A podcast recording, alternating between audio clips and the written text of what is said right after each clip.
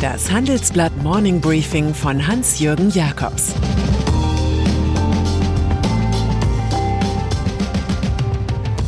Guten Morgen allerseits. Heute ist Donnerstag, der 1. April, und das sind heute unsere Themen. Die Union und ihre K-Frage. Wie tickt der neue Siemens-Chef? Mann bleibt Mann bei Bertelsmann. Hallo zusammen, mein Name ist Mary von Handelsblatt Today. In unserem Podcast sprechen wir diese Woche über Aktien, genauer gesagt über inflationsresistente Aktien. Unser Unternehmensredakteur Ulf Sommer geht sogar noch einen Schritt weiter und nennt sie die Inflationsgewinner. Um wen es genau geht, erfahren Sie diese Woche in Handelsblatt Today. Uns gibt es übrigens börsentäglich um 17.30 Uhr überall da, wo es Podcasts gibt. Union Ostern ist nicht die Zeit für Verzagtheit. Es steht vielmehr für Auferstehung und den Glauben an das Richtige. Christen nehmen hieraus ihre Kraft, sie feiern bis Pfingsten. Christdemokraten und Christsoziale allerdings suchen in dieser Zeit ihre Kraft noch. Sie sind nach Ostern damit beschäftigt, einen Kanzlerkandidaten zu finden, der sie erhebt aus der Pein sinkender Umfragewerte. Und die ganze Republik schaut mit, wie sich der Katholik Armin Laschet und der Protestant Markus Söder arrangieren, diese Ministerpräsidenten aus Nordrhein-Westfalen und Bayern, Parteichefs von CDU und CSU.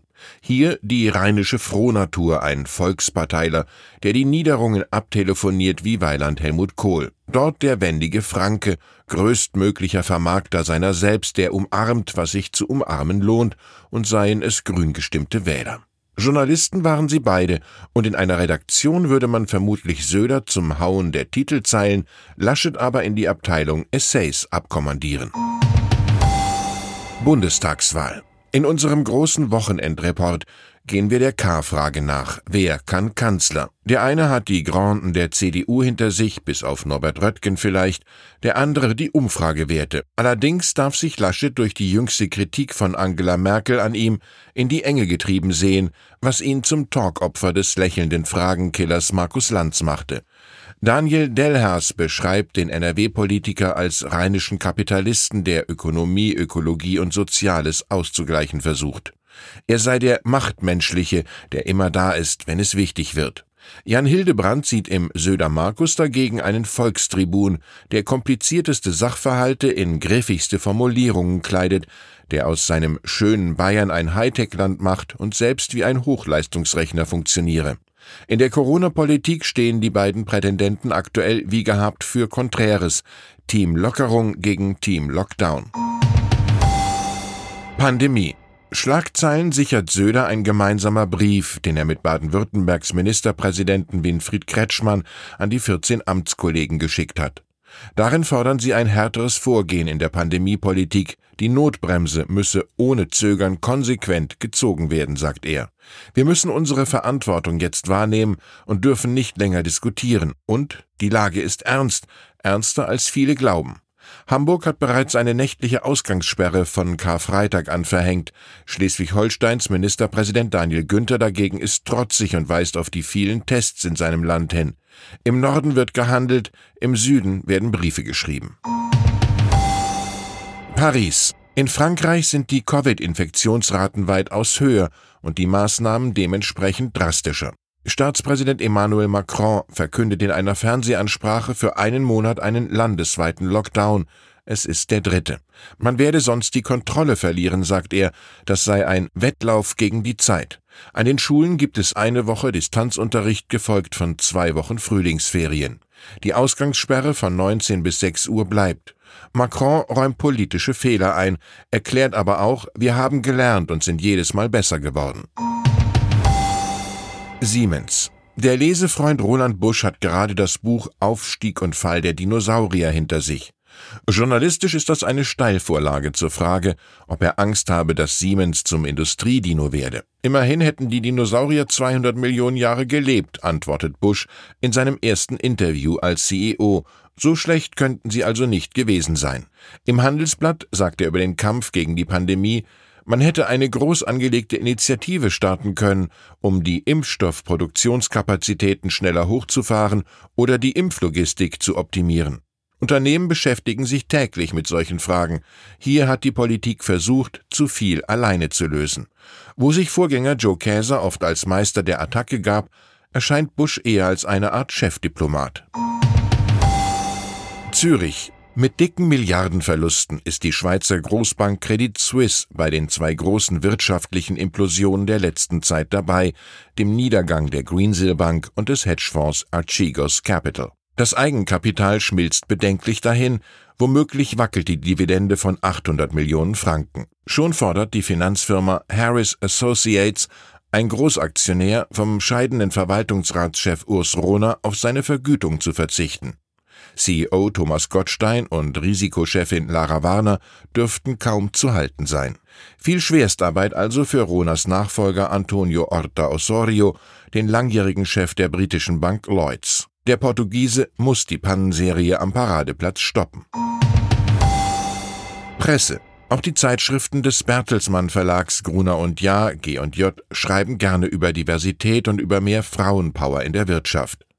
Wie sehr diese Anforderungen für das eigene Haus gelten, das ist die Frage. Die in aller Freundschaft gerade verabschiedete Gruner und Jahr-Chefin Julia Jäkel wird durch Inhaltechef Stefan Schäfer ersetzt, der allem Anschein nach alles tut, das einst sternfunkelnde Pressehaus per Fusion in der Bertelsmann Gewinnbringer RTL Group aufgehen zu lassen.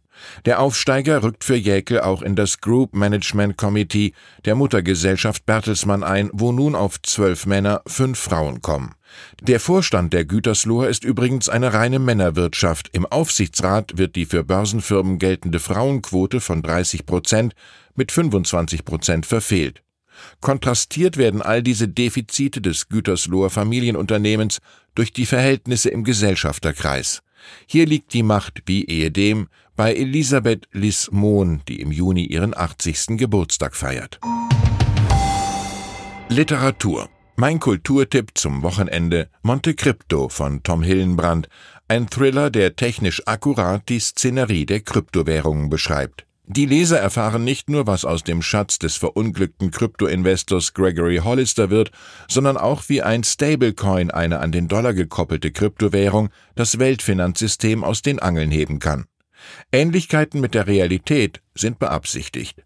So hat etwa der 2018 verstorbene Bankerbe Matthew Mallon tatsächlich einen Großteil seines Vermögens in Kryptowährungen angelegt, die Zugangsdaten aber so gut versteckt, dass die Erben hier leer ausgingen.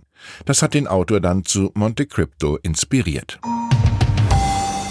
Banken. Und dann ist da noch die teilverstaatlichte Commerzbank, wo offenbar fünf von zehn Aufsichtsräten neu gewählt werden müssen. Vorausgegangen war laut Frankfurter Allgemeine ein Machtkampf. Die vom Bund entsandte Aufsichtsrätin Jutta Dönges hatte demnach den inzwischen ausgeschiedenen Andreas Schmitz, der für den Vorsitz des Kontrollgremiums vorgesehen war, hart attackiert. Sie fühlte sich vom Ex-Chef von HSBC Deutschland nicht hinreichend darüber informiert, dass seit 2016 nicht nur gegen die Bank, sondern auch gegen ihn ein Ermittlungsverfahren wegen Cum-Ex-Geschäften laufe. In der folgenden Kampfabstimmung erhielt Schmitz dann nur drei Stimmen. Seine beiden Unterstützer, E.ON-Managerin Viktoria Osadnik und Ex-Otto-Vorstand Rainer Hillebrand, verabschieden sich nun augenscheinlich auch. Zudem soll Tobias Guldimann nach enttäuschten Karriereerwartungen ebenfalls auf dem Absprung sein. Ich wünsche Ihnen beschauliche Ostertage im Kreis der Familie. Es grüßt Sie herzlich Ihr Hans-Jürgen Jakobs.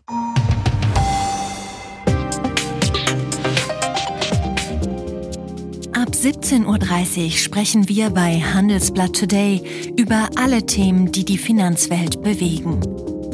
Ein Lebenswerk zu erhalten und seine Werte an künftige Generationen weiterzugeben, ist ein Herzenswunsch vieler Stifter.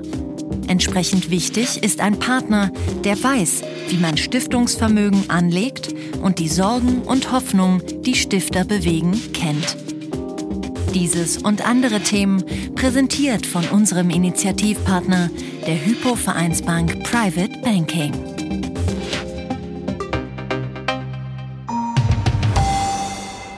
Das war das Handelsblatt Morning Briefing von Hans-Jürgen Jakobs, gesprochen von Peter Hofmann.